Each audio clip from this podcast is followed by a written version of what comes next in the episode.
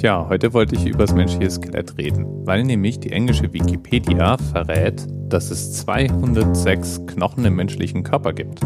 Das ist total großartig bis zu dem Moment, wo man sich denkt, ach, ist doch viel schöner, wenn ich die deutsche Wikipedia zitiere statt die englische und in der deutschen Wikipedia plötzlich 208 Knochen drinstehen.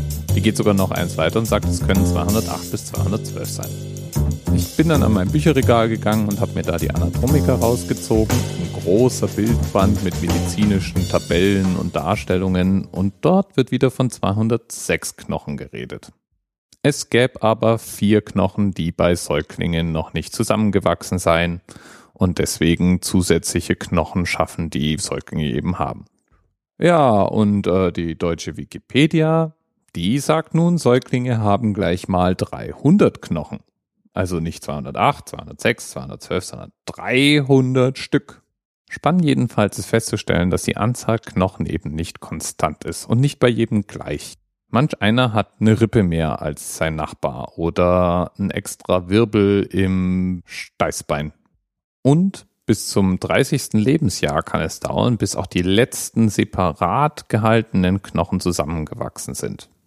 Die kleinsten Knochen im menschlichen Körper sind die Knöchelchen, die wir zum Hören benutzen, also Hammer, Amboss und Steigbügel, die nur wenige Millimeter groß sind. Und die größten Knochen, die wir haben, sind natürlich unsere Schienbeine und Oberschenkelknochen. 27 Knochen haben wir in jeder Hand und 26 Knochen in jedem Fuß. Die Funktion unseres Skeletts ist natürlich, uns aufrechtzuerhalten, was uns übrigens alle möglichen Probleme einbringt. Zum Beispiel hätten wir wahrscheinlich weit weniger Probleme mit unserem Herz-Kreislauf-System, wenn wir nicht irgendwann mal vor Urzeiten beschlossen hätten, vom Baum zu steigen und aufrecht durch die Savanne zu latschen. Auch Bandscheibenprobleme scheinen so eine Spezialität unserer Spezies zu sein. An unserem Knochenskelett setzen insgesamt circa 640 Muskeln an. Und die Knochen sind ziemlich unbestechlich. Die sind immer konstant gleich groß, egal wie dick oder dünn ein Mensch ist.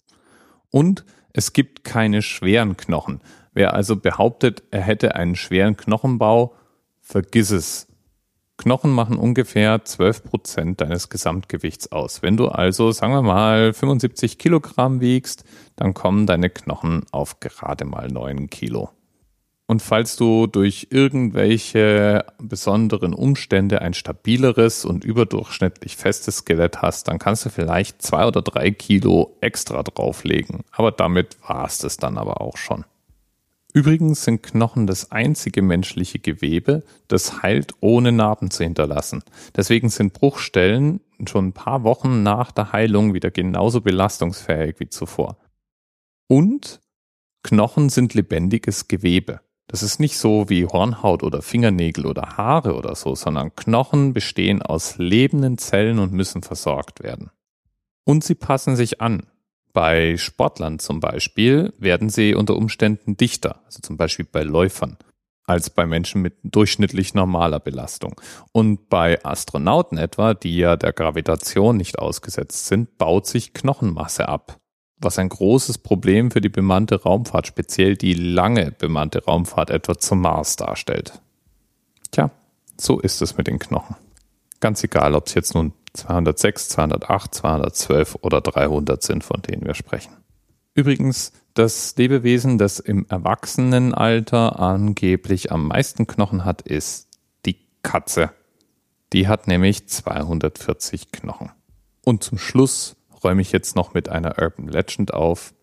Ich dachte auch immer, Pferde, die sich die Beine brechen, sind leider heillos verloren und müssen eingeschläfert werden. Und dem ist Gott sei Dank nicht so. Man kann sehr wohl Frakturen bei Pferden heilen. Bis bald. TMRS 10, 9, 8. The experience of 47 individual medical officers. Was hier über die Geheimzahl der Illuminaten steht. Die 23. Und die 5. Wieso die 5? Die 5 ist die Quersumme von der 23.